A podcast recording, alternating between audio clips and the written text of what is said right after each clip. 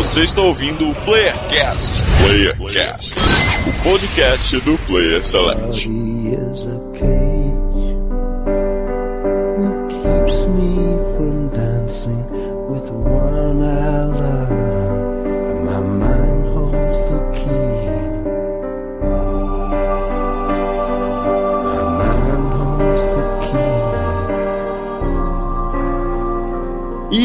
Sejam todos bem-vindos a mais um Playercast de Minas Gerais. Aqui é o Igor. E como não tem request cut simpátia, agora é one, sei lá o que, que é o cara fala. Eu Fiquei decepcionado com isso. Aqui de São Paulo, quem vos fala é Daniel Dan Lost. E em Assassin's Creed 3 você também pode ser a resistência. Olha só.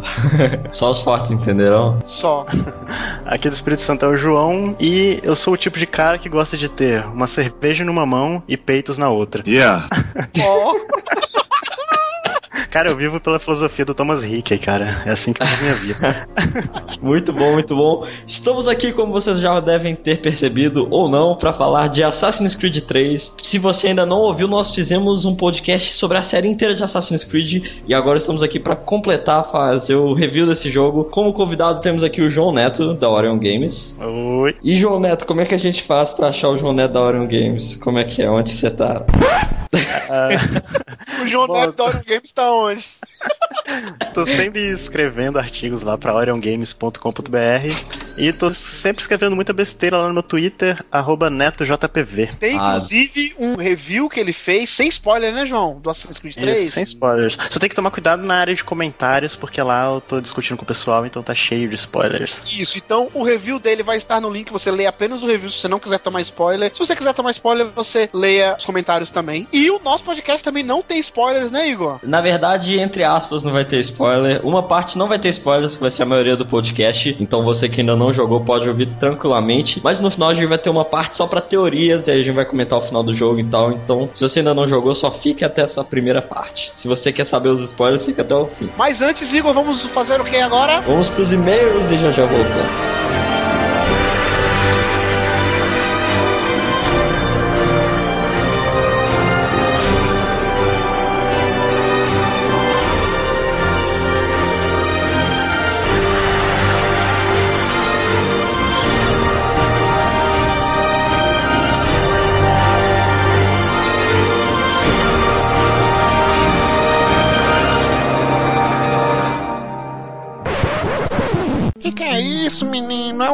E-mail, é, é do PlayerCast.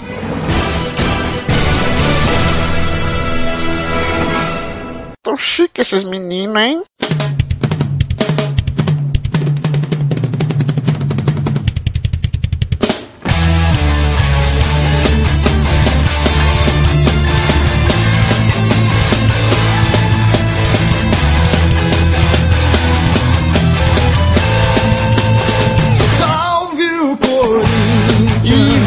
Mais uma leitura de e-mails.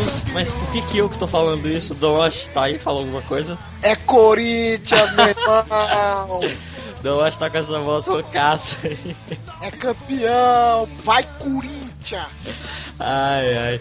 E, e, aliás, ele que pediu essa música que tá tocando agora. Então, pessoal que torce pros outros times, não fiquem com raiva. Mas estamos aqui. Quem quiser mandar um e-mail pra gente, como é que faz, ô Donosh? Falando mal do Corinthians, como é que é? Falando mal do Corinthians, vai mandar e-mail para vai se ferrar. e-mail para o Play Select no contato arroba playselect.com.br e o Twitter, Igor. Hum, o nosso Twitter é o arroba player underline select, ou então tem o feed e o iTunes e etc. Mas antes da gente falar do pessoal que mandou pra gente mensagens, né? É, falar que agora a gente tá lá indexado no site YouTurner. E o que que é o YouTurner, Dalash? É um site que agrega podcasts, né? É um agregador de podcasts. Então, lá é um lugar bem bacana para você conhecer podcasts novos. Tem podcasts consagrados que fazem parte lá desse site. É bem bacana. O link vai estar no post. Sim, e é legal que pra quem não gosta de baixar e ouvir, etc., já tem um player lá na hora. Então é tipo um YouTube mesmo, já tá transmitindo lá.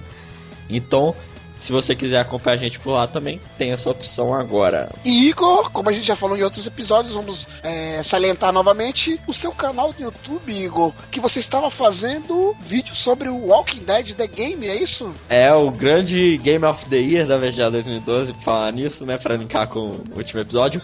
Eu tava fazendo o gameplay dele inteiro, o walkthrough, e acabou. Chegamos ao último episódio. Finalmente terminei depois de, caraca, muito tempo. E eu não aguentava mais The Walking Dead de ficar editando e gravando, etc. Mas, cara, muito bom. O último episódio tá emocionante para quem quiser ver lá. Então tá linkado no post. Muito bom o final do jogo. Mas temos também um outro recado que recentemente eu participei lá da Quase Geek, nossos amigos lá da Quase Geek, falando sobre cinema. Olha só, eu falando sobre cinema é foda. Meu Deus! a gente analisou lá os trailers, então ficou bem engraçado, então não deixe de conferir também. E fale é... o trailer, Igor, que você falou lá bacana. De qual filme? A gente falou do Star Trek, do novo, do, novo filme do Star Trek. Teve um filme que é uma animação que eu achei meio tosca, eu nem lembro o nome. Pra você ver como que eu estou sabendo da parada. não, mas o pessoal lá tá, brincou bastante, ficou bem legal. Então vamos lá, Dawashi, começa aí lendo pra gente. Brincadeira, não precisa. Vamos ler aqui os comentários enviados para o nosso podcast sobre o resumo da VGA 2012. Se você não ouviu, vá lá e ouça, porque a gente contando tudo que rolou, que a gente achou, e trailers novos, e as premiações e etc. Começando pelo Criatividade, que disse o seguinte: Cara, não acredito que não apostei no Igor. Ah, lembrando que a gente fez uma aposta, o pessoal mandava para poder participar do nosso podcast final de ano, né? E Criatividade falando que não acredito que não apostei no Igor. Eu ia apostar nele até as últimas três categorias, só que aí eu mudei. Se ferrou, cara. Porque você ia ganhar se você viesse pro time do Igor, porque o Igor manja. Mas sobre a VGA achei ridícula, olha só. Os vencedores foram muito mal escolhidos. A do ano passado teve vários absurdos, mas eu achei que essa estava bem mais absurda. É gosto, né, Igor? Uhum. Todo ano a galera sempre tem uma galera que fala. É, a gente falou lá no podcast, eu achei essa VGA talvez a que teve mais lógica, apesar de eu não concordar com muitos, muitas categorias, mas teve muita lógica nela. Agora tem uma galera, Igor, que fala muito em questão de ser comprado, né, cara? O que, que você acha? Será que é comprado? Hum, ele até falou isso, que acha que só confirmou que é comprado. E, cara, eu acho que assim. É, não, eu acho que não se bem que é meio difícil, porque ganhou, jogo de corrida ganhou Need for Speed Most Wanted, tinha propaganda Need for Speed Most Wanted, sendo que a gente, pelo que eu vi, pelo que todo mundo fala, o Forza parece bem melhor, né? Então aí fica meio confuso. É, é, sei lá, eu vejo assim, a gente até falou disso também no podcast, que a VGA, ela é o maior evento de games, em questão de pompa, de, de mídia, mas se a gente for ver, cara, ela tá muito longe de ser algo relevante, principalmente para a indústria. Porque, cara, ao contrário do Oscar, que, por exemplo, o filme que ganhou o Oscar, hum. quando você vai alugar o DVD, o Blu-ray, você vê a capinha dele lá, ganhador de tantos Oscars e tudo mais. Cara, o ganhador da VGA, um mês depois da VGA, a galera esquece, sabe? É, é isso é. Eu não acho que faça tanta diferença o jogo que ganhou uma VGA, tal categoria. Eu acho que é mais abadorismo mesmo, sabe? Uhum, entendi. Então, é a única que a gente tem, por isso que a galera gosta tanto, né? A maior é, que a gente tem. É, é, eu não sei a maior, mas eu acho que a, a que tem a maior mídia assim em cima, sabe? Mais Sim, eu digo de, de também, acho que de audiência que eu vejo o pessoal mais comentando, né? É, que passa na TV, né? Tudo bem que a TV é fechada, mas é TV. Vamos agora para os abraços, começando mais uma vez com criatividade, tá ficando chato já, hein, cara? o cara foi Caraca. first de novo, velho. É o Tri First, olha só. Galera, cara, tem que ganhar com, é, Eu vou falar com todos os outros ouvintes agora, mesmo eu com essa voz prejudicada, mas vocês estão me escutando. Cara, vocês estão com nada, velho. O cara vai ser 10 vezes seguida? First? Pelo amor de Deus. Então esse recado para todo mundo que ouve menos o criatividade. Um abraço pro Brenner Rocarati. Ele disse que foi tomar uma água e quando voltou já tinha perdido o First. E o Criatividade foi lá e ganhou o First. Não tome essa água da próxima vez, cara. É, ou coloque água logo cedo do lado do, da sua cadeira e fique esperando. Uma dica, criatividade não perde tempo. É, uma dica. O podcast costuma sair quinta-feira lá pelas 3 horas da tarde, mais ou menos. Então fica ligado nesse horário. Só por causa disso vai sair mais cedo, né? Um abraço também para o João Luiz, que gostou do cast da VGA. Muito obrigado, João. E um abraço pro Robson Faria, que ganhou nossa promoção, olha só, da VGA. É, e escolheu que o Igor Mange se deu bem, olha só. É, é a primeira pessoa que apostou uma vez no Igor e ganhou na vida. Ah, Nossa, valeu. E um abraço para o Capitão 39, sempre presente aqui, que não gostou da VGA. Mais um Igor que não gostou da VGA. Sim, ele disse que achou ridícula, mas respeitamos a opinião. E Dan Lost, nós temos uma piada, olha só, o pessoal tá mandando. Returns, returns. Eu não sei se é uma boa coisa, porque a piada, pelo que eu li, não é boa. Vamos ver se você vai gostar. Que foi enviado pelo nosso amigo Fabiano Cardox pelo Facebook. E ele mandou o seguinte: é até uma tirinha, mas eu vou traduzir aqui. Tá um dinossauro falando pro outro, conversando lá. Aí um fala: Cara, ontem eu te vi no parque. Aí o outro falou: Juras? Que parque? e essa é a piada. Caraca, sério? Juras que parque. Ah, no... ah! Ai, minha garganta. Vai, Corinthians. Pelo amor de Deus. E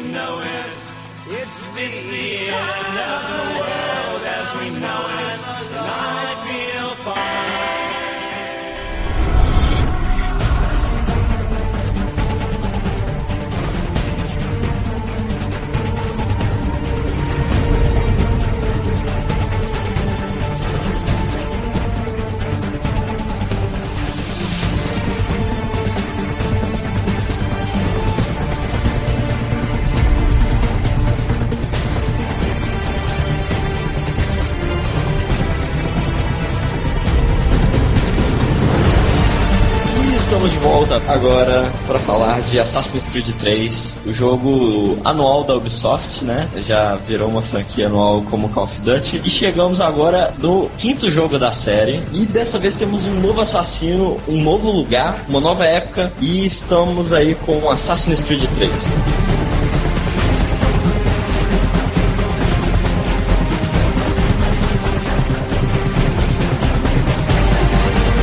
Começar falando sobre o jogo, João, fala pra gente aí a sinopse de Assassin's Creed 3. Bom, Assassin's Creed 3, quinta iteração de uma das franquias mais bem sucedidas dessa geração. Esse jogo vem com a premissa de trazer um novo assassino, né? Que no caso vai ser o Connor, e também trazer uma nova, um novo setup, um novo lugar, um novo momento na história. Que o jogo se passa nos Estados Unidos, mas ainda no- nos tempos coloniais, né? então ali no século XVIII. O nosso personagem jogável, que a gente joga a maior parte do tempo, é o Connor, que é um, um mestiço de europeu com indígenas, com, com nativos indígenas americanos. E a história, ela tem uma premissa de ser, pelo menos o que eu percebi nos trailers, tá um pouquinho menos maniqueísta, né? Porque a gente percebe logo na- nas primeiras horas de jogo que ele tenta dar uma história um pouco mais imparcial, tanto do cenário histórico, né? De não puxar sardinha nem pra metrópole eh, inglesa, nem pros colonialistas americanos. E ao Exato. mesmo tempo, também o jogo ele tenta não puxar muita sardinha nem pros assassinos, nem pros templários. É bastante interessante, mas a premissa toda do jogo é, primeiramente, dar uma nova história para um novo assassino e um novo cenário e um novo lugar, e também encerrar o- a história do Desmond, que a gente vem acompanhando desde o primeiro jogo, né? O jogo foi prometido como o último Assassin's Creed do Desmond, né? Algumas Exato. pessoas ficaram felizes, muitas outras tristes, né? Porque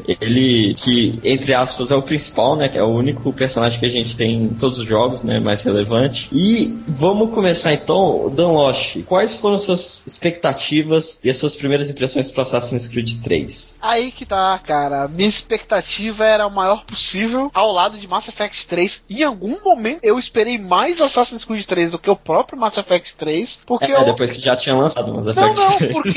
Não, aí que tá. O Mass Effect 3, meio que a gente sabia o caminho que ele ia seguir. Tudo bem que o final foi decepcionante e tudo. Mas o Assassin's Creed, sinceramente, eu não sabia o caminho que ele ia seguir. Mas falando das primeiras impressões, assim, foi muito positivo, cara. Gostei de muita coisa. Visualmente o jogo tá muito bonito. Primeira cena do jogo já impressiona com o visual. Numa catedral, num teatro, assim. Um, um- eu diria eu que é um dos jogos mais bonitos dessa geração. Verdade. E você, João? Uh, pra mim é um pouco difícil responder essa pergunta, porque o primeiro contato que eu tive com Assassin's Creed 3 foi no trailer da E3, que eu imagino que foi o primeiro contato de vocês também. E foi um trailer, né? na verdade foram mais de um, porque a Ubisoft ela mostrou Assassin's Creed 3 na, na conferência dela, depois a conferência da, da Microsoft, se não me engano, não da Sony. E ambos os, os trailers, né? O primeiro foi um, o trailer introdutório, o segundo foi aquele com a batalha naval. E ambos eram bastante bastante uh, excitantes, né? Você ficava bastante empolgado com aquilo que você estava vendo. Só que o que acontece? Naquela época, quando eu vi esse trailer, eu era basicamente um iliterado em Assassin's Creed, que eu só tinha jogado o primeiro jogo, 2007, 2008, não lembro exatamente quando era, e eu odiei o jogo, eu não cheguei a terminar e eu nunca mais toquei na franquia. Então eu vi aquilo lá na, na E3 e eu achei, pô, legal pra caramba, só que eu não sou familiarizado com nada disso, então não deu pra eu criar uma expectativa muito grande. Até que em outubro, eu tava até conversando com, com vocês pelo Skype, né, batendo um papo, e vocês estavam tão animados em relação a Assassin's Creed 3 que eu decidi dar uma chance à franquia novamente. E aí foi, foi naquela maluquice que eu terminei os quatro jogos em uma, menos de uma semana. Você quebrou um recorde, cara. Pois não, é.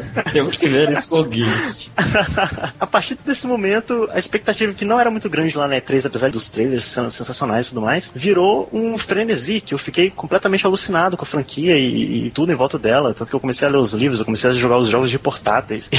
então eu tava esperando demais esse jogo, assim. Ele, num momento, assim, mesmo que aconteceu com o Dan Lost, em algum momento desse ano, Assassin's Creed 3 pra mim foi o jogo mais esperado. E pra você, Igor? Pra mim, cara, eu vi que ia ter um novo assassino. Fiquei meio triste porque eu queria ver mais Ezio, por mais que acho que nem dava, mas já mostrou tudo que dava pra mostrar ali, mas eu queria continuar naquela época lá. E o que eu mais queria ver, eu não liguei tanto pro novo assassino, o que eu queria ver mesmo era o Ezio, o final lá, aquele cliffhanger que me deixou maluco, como todos os outros de Assassin's Creed até então. Então eu queria ver ali o que, que ia acontecer, porque eu pensei, como estão falando que vai ser o último do Desmond, tem que ser o Assassin's Creed que vão focar mais nele, tem que ter muita parte com ele, assim. Termina ele indo um lugar e falando que já sabia e que tinha que ir pra lá. E quando começa, quando eles entram no lugar lá, tá todo mundo quieto, ninguém fala nada no início do jogo, todo mundo quieto. Eu pensei assim, cara, se fosse eu, eu ia tá maluco. Meu Deus, chegamos aqui finalmente. Porque até que eu não esperei tanto, né? Porque tem gente que esperou um ano pelo Assassin's Creed 3. Mas mesmo assim eu já tava maluco, querendo saber como que ia acontecer daquele ponto que terminou, né? Então foi mais por isso mesmo. Aí depois que eu fui ver o Connor e tal, e aí eu gostei também, mas no início era mais isso. E o Igor falou do Connor, né? Esse Assassin's Creed traz um novo protagonista depois do Ezio Auditore, que é tão famoso e acredito eu, não sei se vocês compartilham da mesma opinião que eu. Pra mim,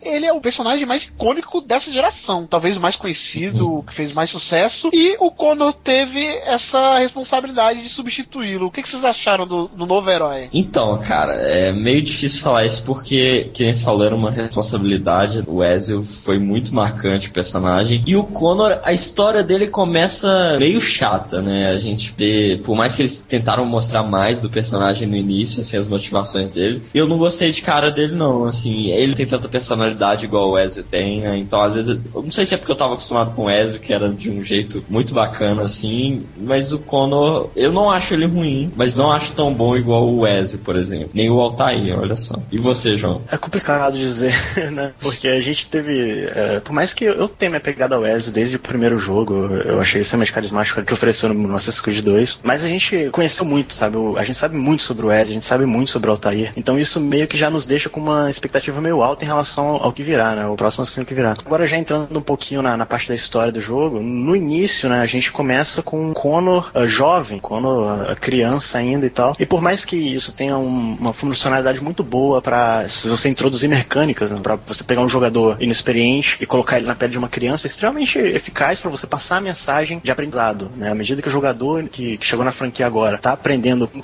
uma construção, como que você utiliza os gatilhos, como você utiliza os botões, aquela criança ali ela também tá aprendendo. Então você tem uma consonância, ali, você tem dois aprendizados, tanto do personagem que tá ali dentro do jogo, quanto do jogador que tá ali fora, aprendendo as coisas no mesmo ritmo. Então isso pra mim, eu achei que foi bastante eficiente, achei que foi uma estratégia inteligente. Talvez não tenha sido uma boa estratégia para você criar a afiliação com aqueles personagens que estavam ali, porque eu não consegui me importar muito com o pessoal ali da aldeia, apesar de É. a mãe do, do Connor, eu acho que ela foi muito bem trabalhada, desde o primeiro momento que ela apareceu até o último momento que a gente viu ela. Eu acho que ela foi uma personagem muito boa, mas em relação ao Connor em si, ele é um personagem que- que eu acho interessante. Ele não é tão carismático quanto o Ezio. A Ubisoft nem tentou deixar o Connor tão carismático quanto o Ezio, porque a proposta era outra. Mas eu acho que é proposital e eu acho que tem uma justificativa na narrativa que a gente pode discutir mais pra frente. Eu concordo em partes com o João, porém, aqui começam minhas críticas. Eu vou ser o chato aqui pelo jeito do cast. Pra mim, Connor, ele é menos carismático que uma laranja podre.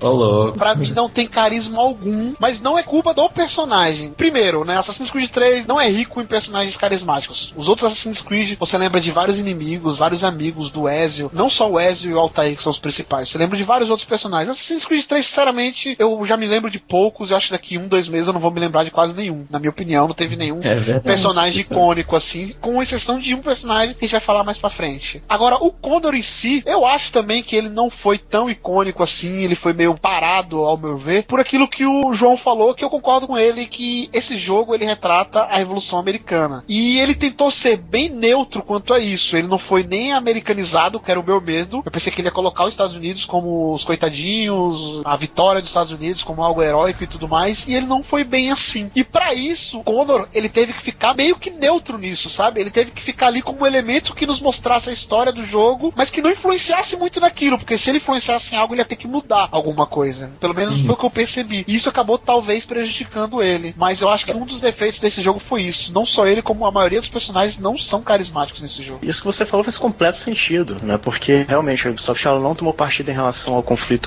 Inglaterra e, e as colônias, né? aham. A colônia americana. E a gente poderia criar uma empatia pelo personagem se ele tivesse pelo que lutar, né? O Ezio tinha pelo que lutar, ele tinha a vingança dele. Sim. Depois ele tinha que defender a causa assassina e tal. No Assassin's Creed 2, Brotherhood of Revelations, os Templários eles eram quase que uma entidade maligna, coisa que não acontece no, no Assassin's Creed 3. E o Connor, ele não tem nenhum partido, ele não tem uma causa muito forte pelo que lutar, e ele não pode tomar partido pra não tirar essa imparcialidade histórica que a, que a Ubisoft quer entregar. Rola até um conflito, né? Do que, que ele acha certo, se deve continuar a briga dos templários e dos assassinos e tal. Só que eu não gostei muito do que nem você tava falando da motivação dele, eu não achei muito legal, assim. Que nem eu tava vendo o Ezio, ele virou assassino porque assassinaram a família dele. Quando virou porque uma maçã falou pra ele. Mas aí que tá, Igor. Tem, tem uma questão também que foi até o que eu falei lá no podcast da VGA, que eu cogitei o Assassin's Creed pra ganhar melhor jogo do ano por causa disso. A motivação do Connor principal é a questão da aldeia dele. É algo que pra gente, nós brasileiros aqui, talvez não tenha tanta importância, sabe? A gente não vê é, algo tão importante porque não tem nada a ver com a nossa nação, com a nossa cultura, não tem nada a ver com o nosso país. Talvez pros americanos aquilo tenha uma importância maior porque é a história deles, cara. Eles vieram dali, entendeu? Então eles podem olhar aquilo com outros olhos. Pra gente tem que ser algo maior, tá ligado? Tem que ser algo mais dramático. Eu tive a impressão que assim, no início ele tava indo por causa da aldeia. Lá pro meio do jogo eu nem sabia. Eu pensava, pô, essa aldeia ainda, você tá em cima dela e tal. Não achava que era o suficiente, ou pelo menos ele já tinha perdido a motivação. Realmente é, é muito mais difícil você pegar uma, um conceito desse do que uma vingança pessoal, como foi no caso do, do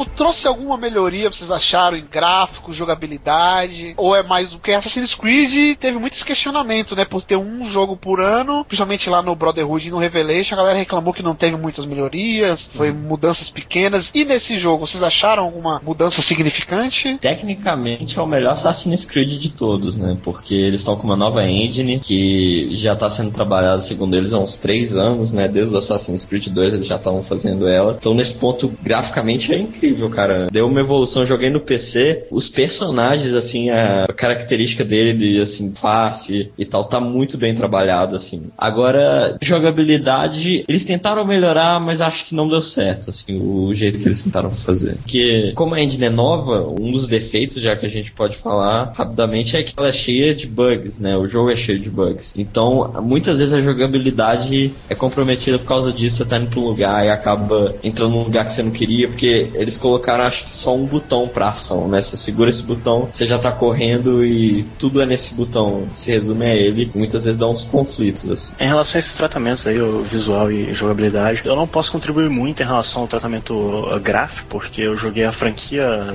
do- primeiro ao quarto jogo PC e o quinto, né, o Assassin's Creed 3, eu joguei no PlayStation 3. Então, infelizmente, assim, o PlayStation 3 ele tá muito aquém do, do que o PC pode oferecer em relação à qualidade gráfica, então eu prefiro me manter alheio a essa discussão porque para mim o jogo ficou muito mais feio, entendeu? E eu tenho certeza que isso não, tenho certeza que não é essa a realidade. Uh, em relação à jogabilidade, no geral eu achei melhor. Um problema que eu tinha nos outros jogos era que eu sempre vivia caindo de telhado quando eu queria dar um pulo uh, reto e ele via um pouco mais para direita ou um pouco mais para esquerda. Uhum. E eu não sei como a Genegras fizeram, mas para mim eles resolveram isso muito bem, porque eu, eu não senti que eu caía tanto, né? Eu, eu ficava extremamente frustrado, sabe? Eu tava correndo um telhado, ia pular pra um lado e pulava pro outro, caía. Né? E eu, eu não senti essa frustração jogando Assassin's Creed 3. Agora um problema que eu senti e, que é um problema aparentemente inerente à forma como eles tratam a jogabilidade, como você falou, né? Sensível ao contexto, que você aperta um botão e dependendo do contexto ele faz umas quatro ou cinco ações diferentes. É, para mim, esse problema ele se mostrou um pouco mais grave em ambientes fechados. Se o Assassin's Creed 3 tivesse um tratamento melhor em ambientes fechados, a gente poderia ter um stealth melhor, a gente poderia ter um Splinter Cell ali, um pequeno Splinter Cell dentro do Assassin's Creed 3. Eu acho que isso agregaria bastante. Tem um defeito do jogo, não sei se era bug, não sei o que que era, mas como eu senti falta de um botão para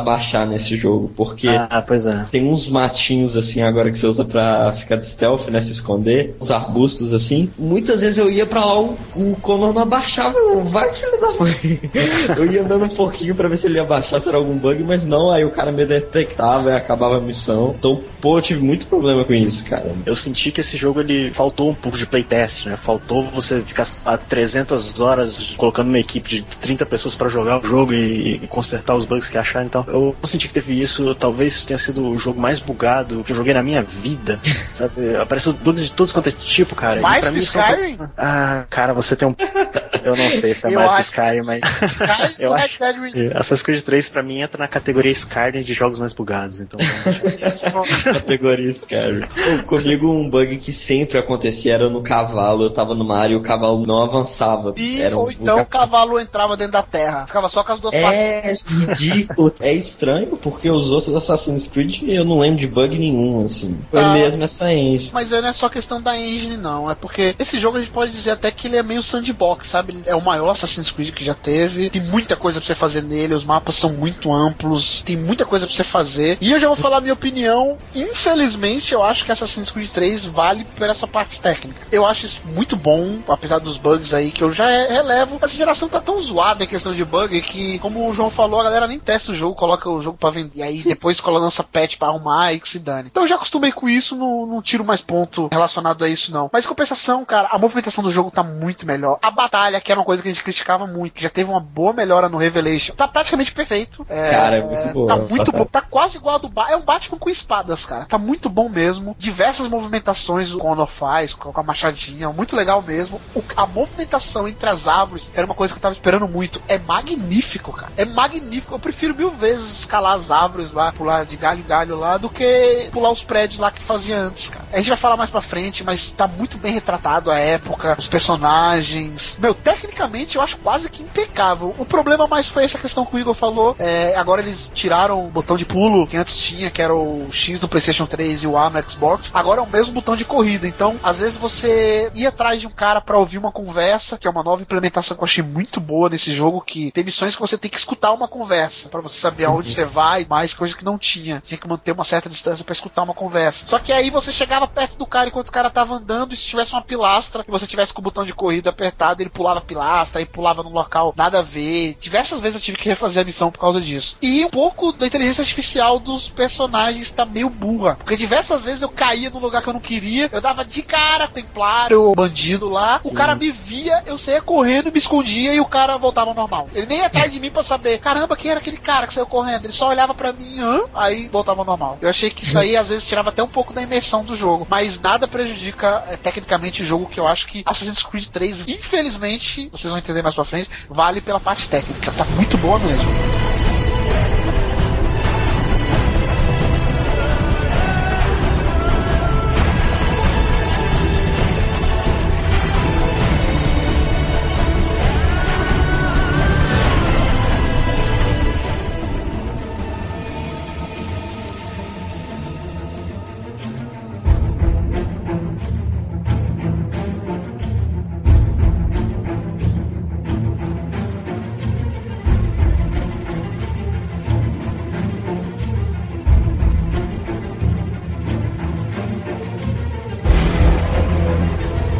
Como a gente tinha falado, Assassin's Creed 3 se passa durante a época da Revolução Americana. São retratados vários momentos que aconteceram na história. E eu quero saber de você, João, se você achou que foi bem representado, funcionou, como que foi? Eu sou até meio suspeito pra dizer porque eu adoro essa atmosfera do século XVIII. Eu sou muito fã de westerns, assim, filmes de, de faroeste, né? Então toda essa arquitetura meio... Eu não posso dizer que é americana, né? Porque é basicamente uma arquitetura britânica, né? Porque que é uma Sim. colônia, afinal de contas. Mas eu adoro toda essa arquitetura e tal. E, cara, pra mim a atmosfera, ela só não funcionou tão bem por causa dos bugs, né? Eu, eu também odeio citar bug em discussão de, de um jogo, mas infelizmente não tem como dizer. É, os bugs meio que quebram a atmosfera, mas no que a equipe artística tentou fazer, pra mim funcionou muito bem, né? Teve uma implementação que, que foi muito bem-vinda, que foi do sistema de clima dinâmico, né? Que agora você tá andando e começa a chover, tá andando depois Sim. um pouquinho, volta sol. Tem as animais agora também. E depende até da época do ano, né? É, Exato. Da data Tem ali, tá inverno, tá verão. Muito legal isso. Eu não sei quanto a vocês, mas eu passei muitas horas no jogo, né? Eu cheguei a pegar todos os itens colecionáveis nessa porra. No- nos momentos, cara, eu passei pegando itens colecionáveis e tal, e eu escolhi um momento da história em que tava no inverno, né? Então tava tudo cheio de neve. As cidades, eh, Boston e, e Nova York, ficavam cobertos com tapete de neve, com uma névoa bastante densa. E as florestas também, todas cheias de neve e tal. E eu passei, posso- acho que eu posso dizer, a maior parte do jogo eu passei nessa neve, né? Foi o momento que eu tirei pra fazer side quest, pegar os itens colecionáveis e tudo mais. Até que eu decidi voltar a avançar na história. E eu avancei um pouquinho na história e, e o jogo andou em relação ao ano ali, né? Passou, tipo, você tava assim, em março, sei lá, você passou pra outubro. E então chegou o verão na história do jogo. E cara, pra mim foi tão revigorante, entendeu? Eu tava naquela atmosfera cinza e neve e tudo branco e tal. e Andar até na que chegou floresta, né? Exato, andar na floresta, deixar os rastros e, e fica tudo muito pesado que você tá na floresta e tal. E, pô, eu fui, tava jogando, continuo, comecei a avançar a história e, e chegou o verão e as árvores tudo, tudo fluorescente e tudo brilhando e tudo feliz, cara. Pô, pra mim foi sensacional. Talvez a minha opinião se- seja um pouco comprometida porque eu passei tanto tempo vendo neve, né, por minha escolha ali de ir atrás dos itens colecionáveis, que quando chegou o verão, cara,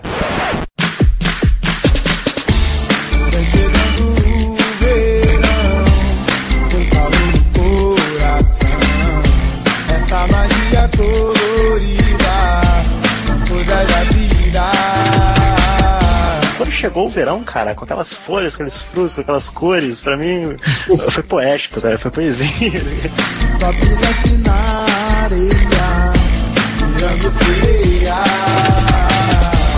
Essa noite eu quero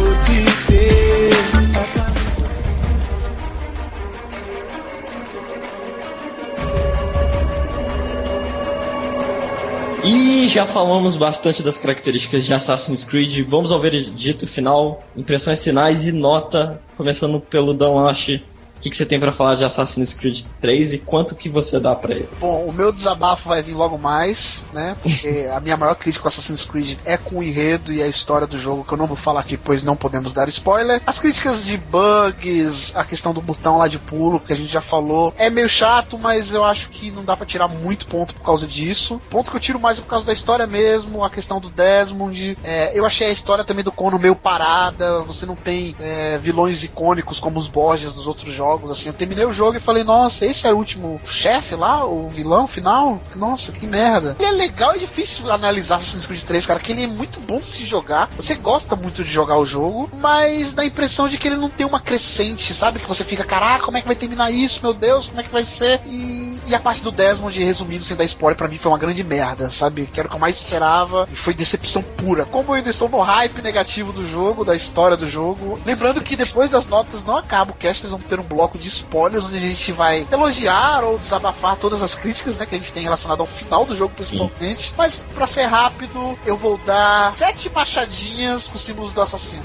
Ah, bacana. Eu confesso que o jogo merece mais, mas eu não consigo dar mais quando eu lembro do final do jogo. Assassin's Creed 3, pra mim, é um jogo muito bom, assim, tecnicamente, que nem você falou bastante, então acho. Só que realmente a parte de história decepcionou. Acho que tem essa questão dos bugs que, pô, tira pontos, sim. O personagem, que nem a gente comentou, não achei, por mais que eu não tenha não gostado dele, eu achei bem abaixo. A Ubisoft tentou deixar neutro, só que acabou que às vezes a gente vê que o personagem fica sem personalidade. As missões do jogo, missões secundárias foram um pouco mais elaboradas, mas eu tenho a impressão às vezes de que é tanta coisa que eles vão colocando no Assassin's Creed 3.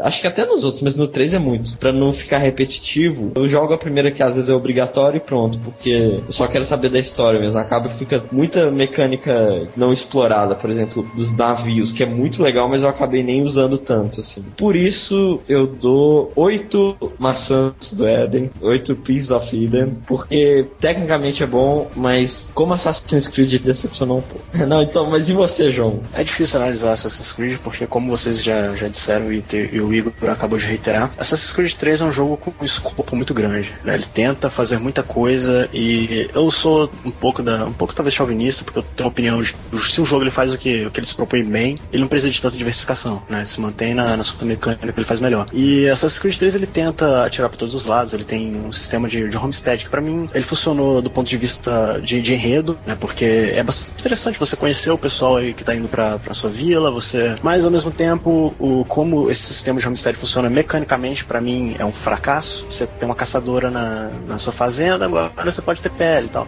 Mas aí o sistema de, de craft, né? Que, que você pode ah, pegar a pele e fazer uma bainha pra espada, ou, ou fazer um, lá, uma armadura, alguma coisa assim. Não funciona muito bem. Pra você vender, não é, não é muito útil, né? Você perde muito tempo ali tentando fazer craft, tentando pegar receita. O sistema naval, na minha opinião, foi o ponto alto do jogo. Ele foi onde o jogo brilhou, porque eu, eu não esperava nada. entendeu? Por mais que eu tenha visto ali no trailer e eu tenha achado muito legal, mas eu tinha sérias dúvidas se eles iriam conseguir implementar de forma satisfatória esse sistema e eles conseguiram. E assim, Assassin's Creed 3 é um jogo bom, porque você vai ter muita coisa pra fazer, sacou? Eu perdi mais de 40 horas fazendo uma missõezinhas, pegando itenzinhos e, fazendo tudo quanto é tipo de missão. Ele oferece uma narrativa muito boa em suas side quests. Tem umas quests do Pirata William que eu recomendo todo mundo a fazer. E são sensacionais, cara. Pra quem não sabe, assim, como é o sistema de desenvolvimento do, do jogo, né, Creed, da série Assassin's Creed, ele é segmentado por vários estúdios, né? Ubisoft Montreal, Ubisoft na França, Ubisoft Singapura e, e tal. Vários uh, estúdios da Ubisoft trabalhando no jogo. E você vê claramente que cada parte do jogo tem uma identidade diferente. E essa do William Kidd, cara, pra mim destoa totalmente do resto do jogo. Ele oferece uh, formas mais criativas de usar mecânicas. Artisticamente, na minha opinião, são muito mais bonitos os cenários ali na, nas quests do, do Pirata William.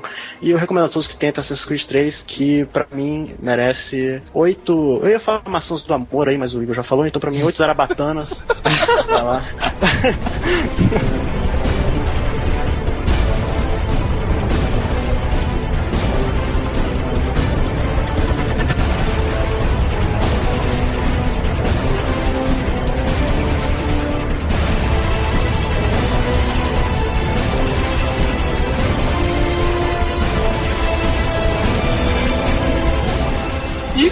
falou, fizemos um review batuta aqui do Assassin's Creed 3. Joguem, é recomendado. Porém, agora, ao contrário do podcast todo, teremos spoilers. Estejam avisados. Se você não quiser spoiler, pare de ouvir o podcast agora. Muito obrigado pela presença de vocês. Dá um, um tchau pra galera aí, vocês dois. É, falou pessoal aí. Ah, lembrando, acesse a Auron Games também, né? Pra ver as críticas e os podcasts que o João participa. Então vai estar tudo linkado aí. E outra coisa, se você também não quer ver a gente falando mais mal do jogo ainda, também para de ouvir agora. Aviso de spoiler no ar. Vai começar o spoiler. Cuidado com o spoiler. Olha o spoiler, menino. Desliga isso, rapaz. Spoiler. She would sacrifice you, sacrifice the world, for no other reason than to deny me vindication. They will enslave your kind, Desmond. Is this not why you fight? Is this not why you came here? To ensure more than just your race's future, but its freedom. What future? What freedom? Billions dead and the whole cycle begun anew? This world has known nothing but heartache and horror since we left it. Enough! You must not do this. Whatever Juno's planning, however terrible it might seem today, we'll find a way to stop it. But the alternative, what you want, there's no hope there. If you free her, you'll be destroyed. It will happen in an instant. There will be no pain. You mustn't.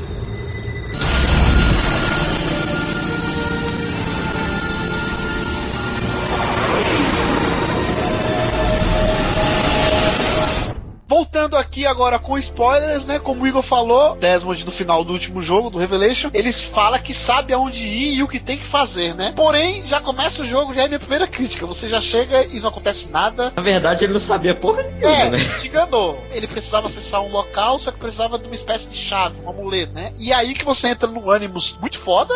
Eu falo que é o Animus 5.0 ali, né? E aí a gente vai controlar um certo personagem. Quem é esse personagem, João? É, então, a gente começa interpretando o personagem Heitan Lee, que é um personagem que a gente não, não tinha nem ouvido falar, né, até então. Isso é bastante interessante da Ubisoft, que ela ofereceu um personagem que até então ninguém tinha ouvido falar e nem sabia que ia, que ia estar no jogo ali, que aconteceu É. também no Assassin's Creed 1. Não lembro se vocês lembram no hype na época do Assassin's Creed 1, mas ninguém sabia que existia a linha do tempo do Desmond. Tudo que era mostrado era em relação ao Altair. Jerusalém, Acre ali e tal. Pra mim, Sim, foi a maior surpresa do jogo. E pra mim, Assassin's Creed 3 se resume a esse personagem, Reitan. Muito foda. Coloca no chinelo o Connor, cara. Exatamente. E o Reitan, a gente começa, a gente começa com ele na Inglaterra, né? Então a gente tá no teatro, ele assistiu uma apresentação, e o Reitan, ele tem o objetivo de pegar um amuleto que está com um dos, uma das pessoas presentes ali, e ele faz esse objetivo, como, como todo bom protagonista de Assassin's Creed 3, assassinando todo mundo que está no seu caminho. É, no caso, foi só a pessoa ali que estava no caminho dele, ele pegou o amuleto e teve que zarpar, né? Teve que sair fugido de, de- da Inglaterra e veio pra colônia, veio para os Estados Unidos, onde começa a história, né? Exatamente onde começa a ver realmente como é que o jogo, como é que você vê o, o-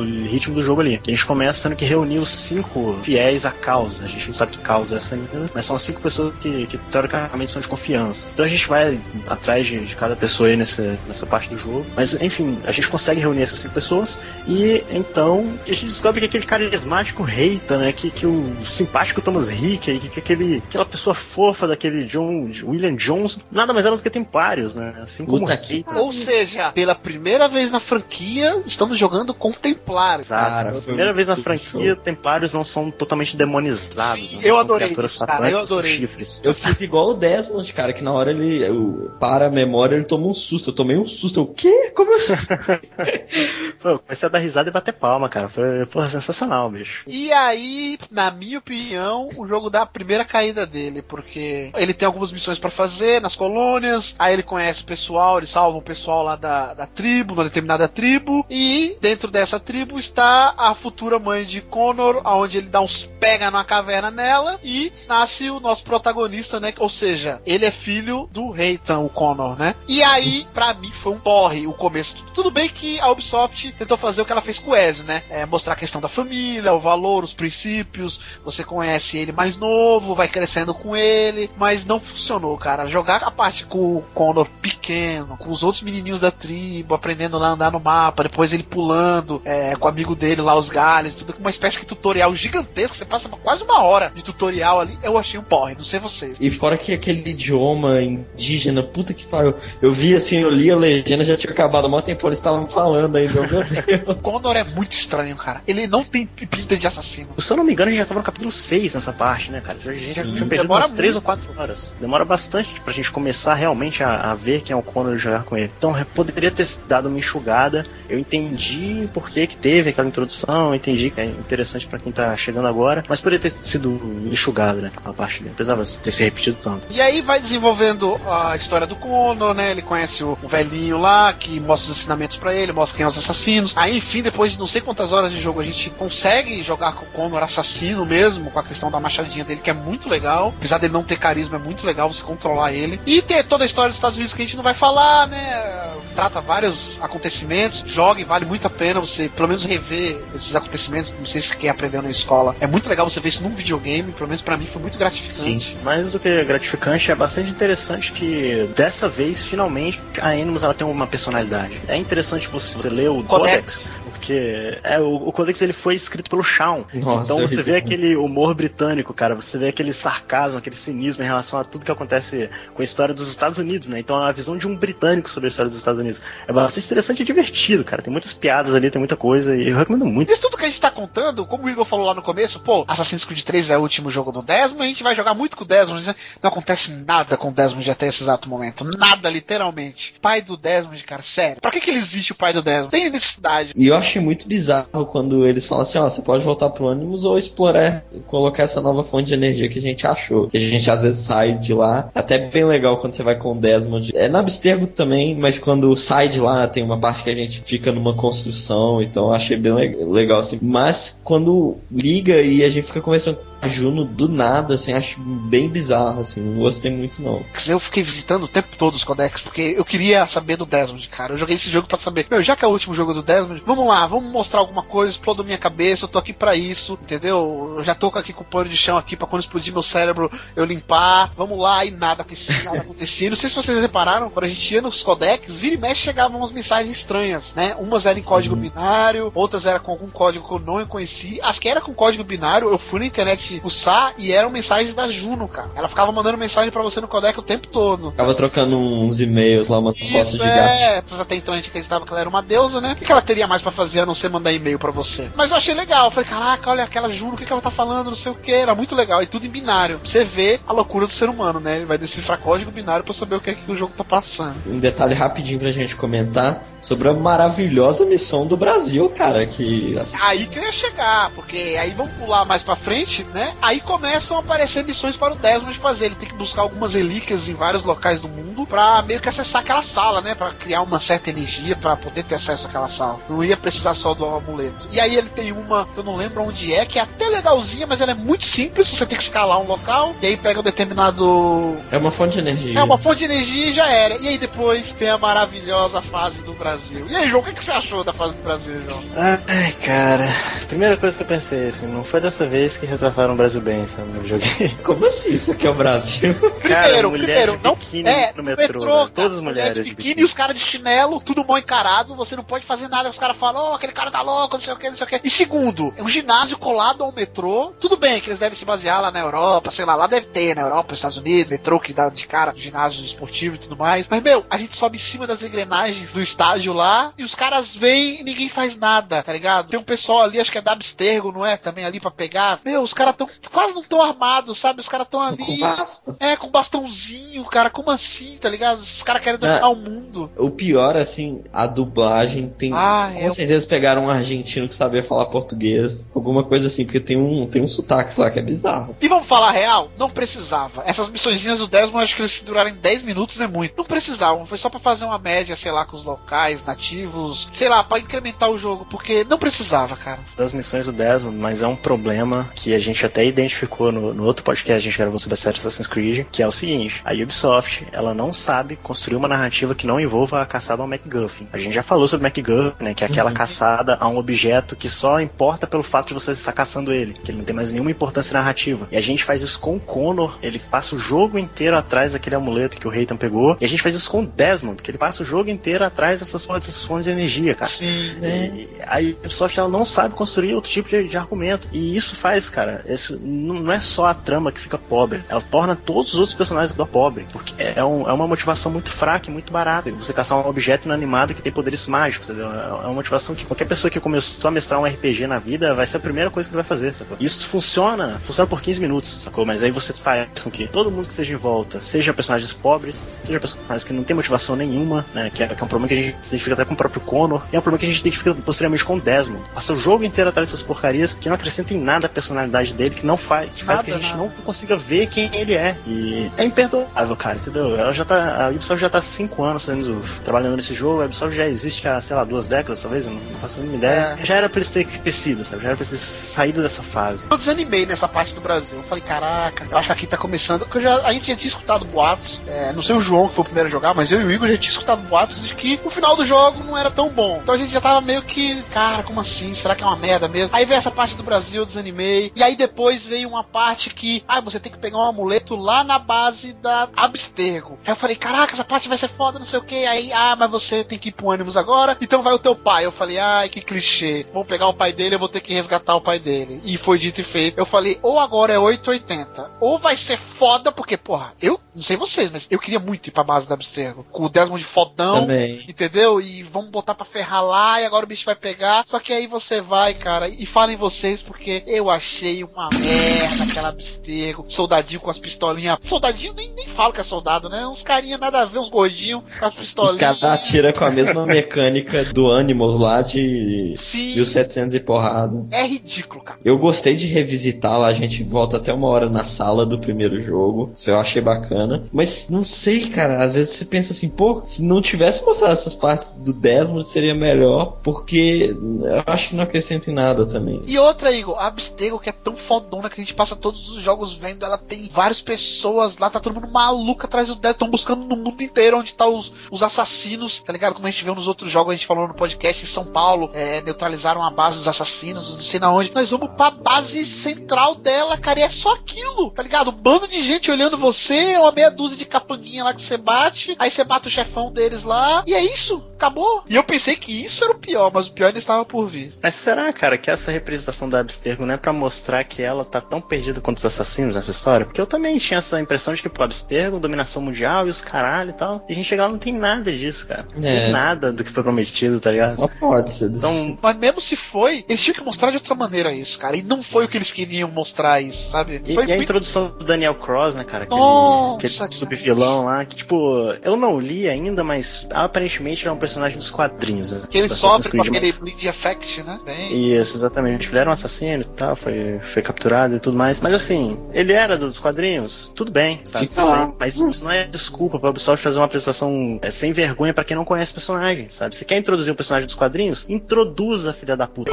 Tu não joga o personagem lá, sacou? É, porque ele apareceu, eu nem sabia que era o A Daniel menina Cross. que fala depois, né? Ela que. É, a Rebeca, que depois a gente conversa com ela, ela fala, se você não conversa com ela, cara, você nunca vai saber. Come in.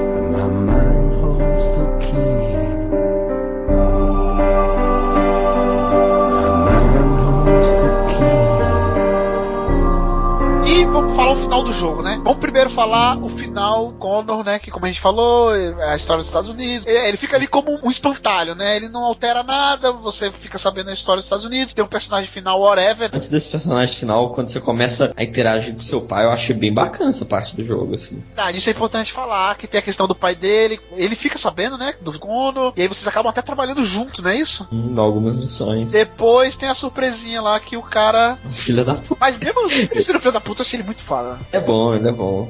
E assim, na, na saga do Connor, cara, eu vejo dois, dois pontos assim se levantar. O primeiro foi a- o desperdício, sacou? Uma oportunidade desperdiçada da Ubisoft em realmente retratar os Templários como personagens de forma não maniqueísta, né? De forma não preto no branco, assim, de forma não binária. Retratar ele como uma outra opinião, um outro ponto de vista em relação aos assassinos. Isso foi feito de forma sensacional quando a gente tava jogando com o Reita. Né? Nisso, nisso do jogo ali. Pra mim, aquela parte me convenceu de que a Ubisoft iria amadurecer a série de no ponto de vista narrativo. Mas, a partir do momento que a gente perde o controle do Reitan, todos os personagens que a gente achava interessantes, né? O, o Thomas Rick ali, o, o próprio Charles, eles viram personagens caricatos. É aquela parada, sabe? Eu não quero dar armas pra Ubisoft, eu não quero dar desculpas pra ela, mas eu fico com aquela impressão, será, né? será, apenas será, que os personagens ali que, que se tornam os vilões posteriormente, né? Aquela, aquela galera dos Templários ali, será que a gente não tem uma visão caricata dele, porque a gente tá observando ele do ponto de vista Dos assassinos. eh, dos assassinos? Exatamente, cara. Por isso que, por mais que eu odeie o fato de eles se tornarem personagens caricatos, eu fico com essa pouca deles. Será que isso não foi feito de forma intencional pra que a gente fique, pô, calma aí, então a gente tá tendo uma visão distorcida, né? A, a Animus dá. O Shawn até fala, né? A gente vê pela Animus uma visão imparcial da história e tal, mas não é imparcial porra nenhuma, porque a gente tá vendo a história do ponto de vista de um cara que tem suas próprias ideias, né? Tem seus próprios ideais em relação ao que tá acontecendo. Então talvez a, a gente ainda tá tendo uma visão influenciada do Connor ali naquela situação. Então ele que faz a caricatura dos personagens e a gente recebe a caricatura por osmose, né? Porque a gente tá observando aquela história. Se fosse mesmo, eu acho que a Ubisoft faria um jogo que a gente controlasse, vai, os Templários, e eu acho que ia causar muito mais impacto do que o que eles fizeram nesse jogo, sabe? Falar assim, ó, calma aí, os assassinos também não são isso que vocês pensam que eles são, não. Vamos agora fazer um jogo com o Reiten, você vai jogar o jogo inteiro com o Reiten, sabe? Vai mostrar pra vocês que os Templários também têm o porquê deles serem assim, sabe? Quando a gente tá jogando com o Connor e o pai dele, a gente vê que os Templários também não são horríveis. A gente volta a ter essa visão e fica até meio na dúvida, porque o Connor fica pensando O assim, pô, vamos pensa isso. jun- Eles querem o bem também, só que eles têm outras maneiras, né? Mas eu quero saber agora da merda, cara. Eu quero ver discussões agora.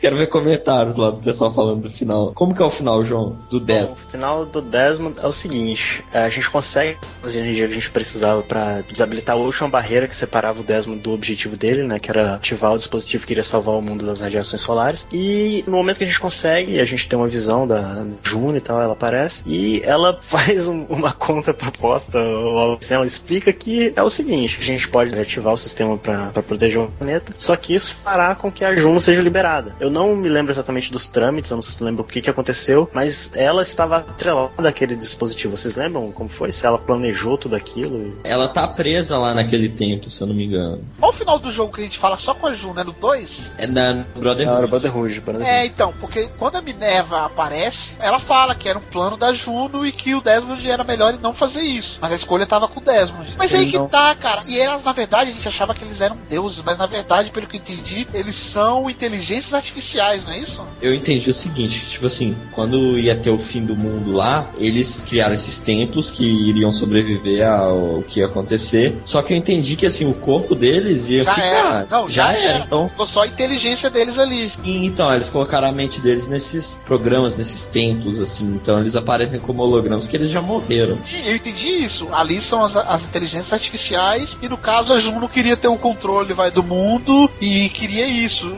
coisa que os outros não queriam. No caso a Minerva, né? E aí o Desmond tinha que fazer a escolha, entendeu? Teve esse plotzinho aí. Basicamente tinha um botão que liberava a Juno, mas você podia não fazer isso, só que o mundo ia acabar. Basicamente. É, mas Só que aí ia começar a civilização de novo. Aí o Desmond ia sobreviver com os amigos dele lá. E depois eles iam falando que eles iam morrer depois, ia virar uma lenda Não, e depois a Deus. falou, é, se o mundo acabar, você, Desmond, morre, mas você vai virar uma lenda, você vai virar uma espécie de deus, sabe? Você vai ser lembrado. Ou então você faz isso e vai libertar a Juno. Mas ela dá uma de que, pelo que eu entendi, que seria o, o ruim, né? Se você libertar a Juno, a Juno vai tomar conta de tudo e sei lá, e todos vão virar refém dela, eu entendi isso. No caso, se a gente aceitasse a oferta da Minerva, ou quer dizer, se a gente recusasse a da Juno, que seria da Minerva, a gente ia sobreviver, mas o mundo ia acabar. A gente ia ser um dos poucos sobreviventes. Tanto que mostra numa CG. Só que a da Juno, o mundo não ia acabar mais, só que a Juno ia ser libertada e o Desmond ia morrer. Só que aí que tá, eles te dão essa escolha, mas você não pode fazer nada, porque o Desmond vai, quer fazer esse vai último ato, entre aspas, heróico, eu achei uma bosta. Eu achei tudo aquilo que a gente viu, maçã do Éden, toda aquela luta pelos artefatos, luta entre assassinos templários, foi tudo jogado no lixo. Não teve relevância nenhuma pro final da história. E acaba assim, e o Desmond vai, faz o sacrifício, o mundo não acaba, e a Juno sai falando que agora vai ser do jeito que ela quer, que ela tá ali liberta, né? Foi libertada. Acaba assim. É, então, é compreensivo a decisão do Desmond, né? Eu acho que foi uma decisão coerente, por- porque o, o plano dos Templários sempre foi esse, né? Destruir pra gente reconstruir e, e da nossa forma, né? Da forma correta, entre aspas. Que era o plano dos Templários nas colônias, né? O plano era, não, a gente tira todo mundo e a gente faz aqui o nosso, nosso New Heaven. Pra quem joga Metal Gear vai entender, entendeu? A gente faz aqui o, o- mundo da nossa maneira, o mundo da maneira correta na visão deles. E se o Desmond não morresse ali, no caso, né, se ele não assassinasse o dispositivo, ele estaria sendo incoerente à, lógica dos assassinos. Que a lógica dos assassinos é a lógica transgressora. É você lutar de frente contra, contra o que tá errado. né? E foi isso que ele escolheu. Se ele aceitasse a destruição, ele estaria ia ter que criar uma nova sociedade e ele estaria indo pelo lado dos Templários. É, isso pra mim foi coerente, tudo bem. Mas o problema foi ter chegado nesse ponto. Sim! né? Como você falou, cara, o Assassin's Creed 2, Brotherhood Revelations, só existiu pra gente treinar o Desmond pra ele ser um assassino. E esse final, ele jogou fora tudo, o. Cara, ele minimizou a obra que a gente pode falar que é uma obra. ah, não vou falar perfeita porque não era, mas era uma obra sensacional a trilogia do Ezio. E foi desmereceu, sabe? o Assassin's Creed 3 ele foi, não vou dizer tão ruim, mas é, ele foi tão incompetente que ele não foi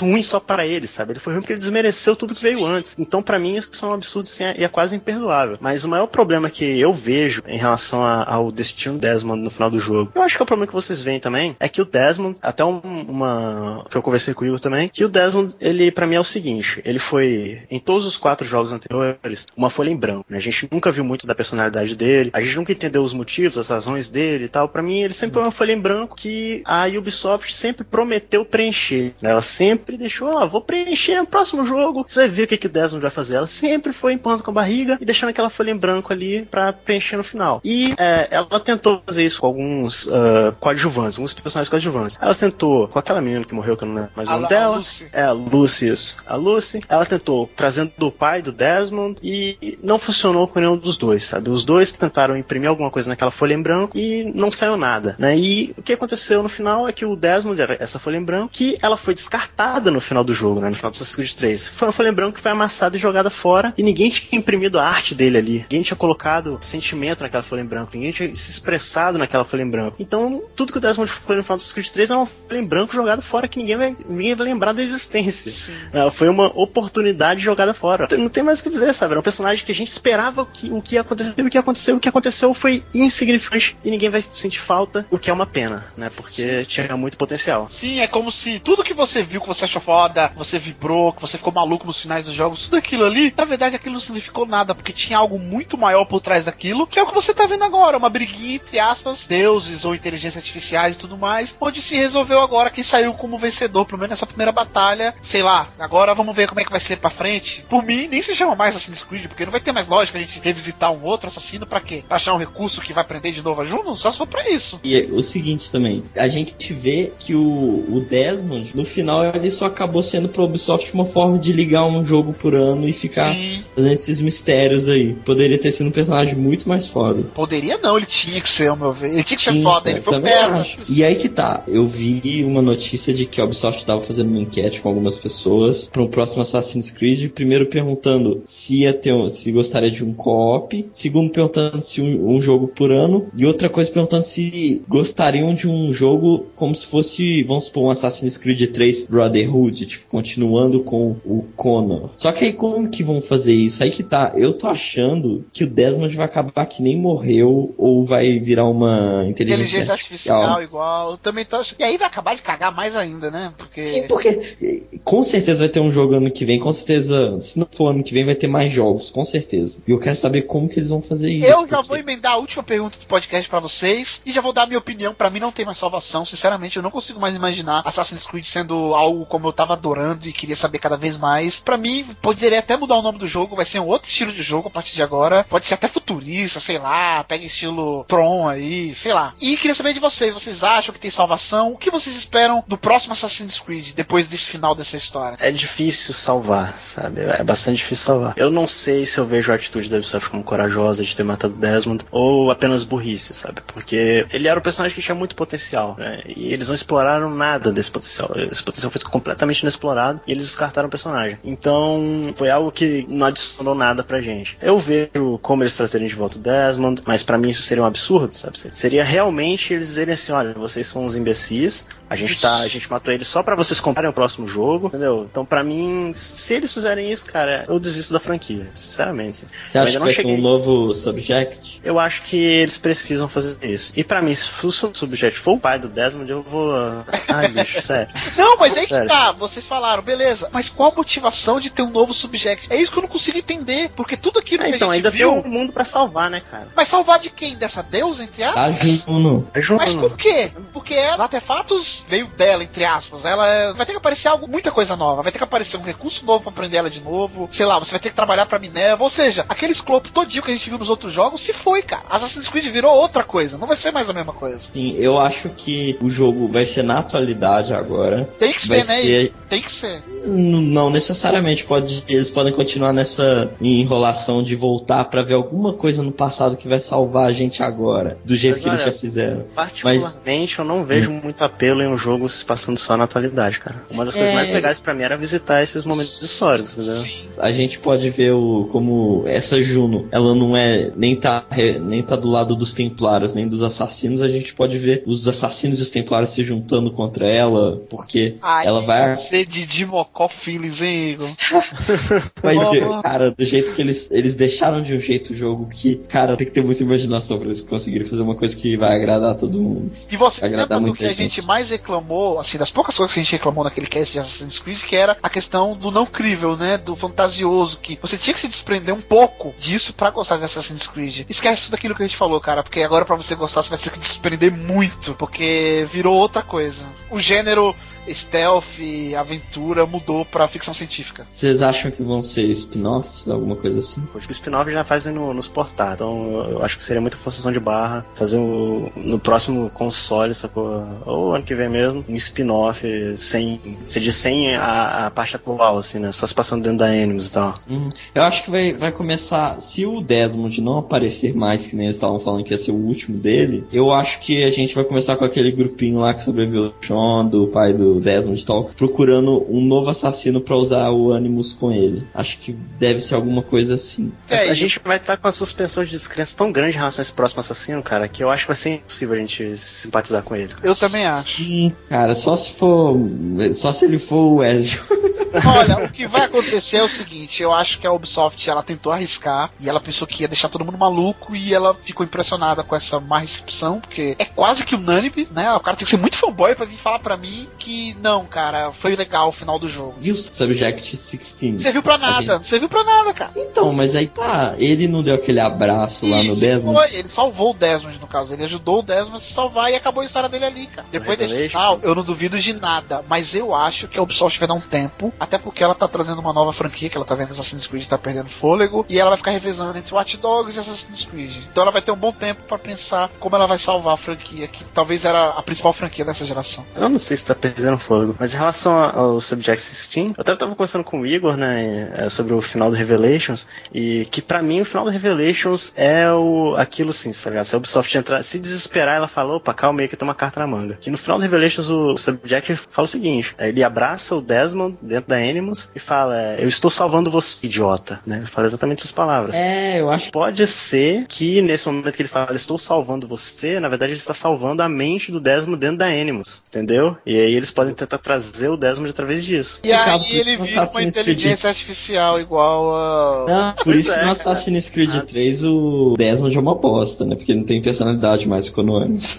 Oh, eu sei que vocês tentaram, mas ninguém conseguiu me animar. Não tem só pra mim, não tem salvação, cara. Cara, quem pode te animar, Download? Quem pode me animar? aí? Quem está ouvindo que vai mandar teorias pelo e-mail nosso, qual que é nosso e-mail que Eu mandar? duvido você mandar uma teoria que fale assim: "Ah, agora eu quero jogar o Assassin's Creed 4 pra ver. Eu duvido você mandar essa teoria pra contato.playerselect.com.br ou mandar sua teoria, falar alguma coisa pelo Twitter, Igor. Qual que é o Twitter? Arroba player underline select. E é isso. Agradecendo mais uma vez João Neto, nosso especialista em Assassin's Creed que jogou tudo em menos de uma semana. Se ferrou porque não valeu de nada no 3. não, mas valeu a pena, né, João? Assassin's Creed, apesar do, do 3 não ser tão foda assim o final dele, mas valeu muito a pena, né, cara? Ou, eu tive uma ideia, ó, pra fechar. E se a gente combinar com Assassin's Creed, a franquia Assassin's Creed acabou no Revelations? O Desmond falou assim: Eu sei o que fazer. Tchau. e pronto. É, ele sabe o que fazer, ele resolveu o problema, cara. Aí, Ah, resolveu, bicho, fechou. Eu sei o que fazer. Valeu, gente. Ia ser melhor que isso. Ah, esse luz cast aí. não existiu, né? Vamos apagar, apaga o arquivo aí. Né? Reitan,